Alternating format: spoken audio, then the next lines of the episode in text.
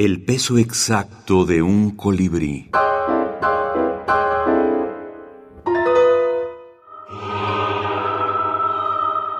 Autores de la minificción. Ednodio Quintero. Muñecas.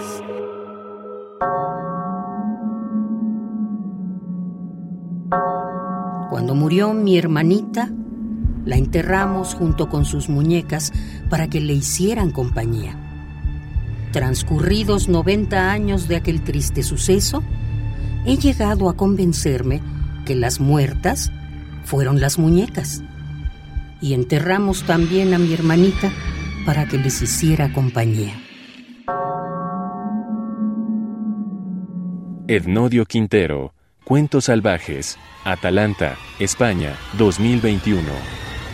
Algunas veces me han preguntado de dónde salen mis historias, algunas que han sido calificadas como fantásticas y incluso ciertas personas que no saben leer literatura preguntan por personajes de la vida real que encuentran en esas historias y porque se le parece a alguien, sencillamente. prácticamente todo lo que yo escribo es, es eh, imaginario, es decir, sale de la imaginación. Por supuesto que en la imaginación hay muchas cosas, hay sueños, recuerdos, pensamientos, y sobre todo sueños. Recuerdo que alguien una vez me calificó como una máquina de soñar. Algunos de mis cuentos o fragmentos de novela surgen de, sueños, son transcripciones de sueños. Y en eso con, coincido con Borges cuando dice que la literatura no es más que un sueño dirigido. Es decir, que los territorios donde se desarrollan mis cuentos o novelas están en mi mente. Autorretrato. Autorretrato.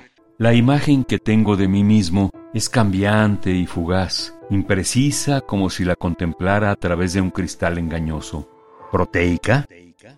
Casi siempre insatisfactoria, varía con las luces y las sombras. No obstante, el paso del tiempo no altera su esencia. Adquiere cierta densidad cuando, como si estuviera impresa miles de veces sobre la superficie de una película, se pone en movimiento Aislar un fotograma invocando el azar puede conducir a resultados insidiosos. El santo o el monstruo. De cualquier manera, y muy a mi pesar, oscilo entre ambos extremos. Soy esquizofrénico.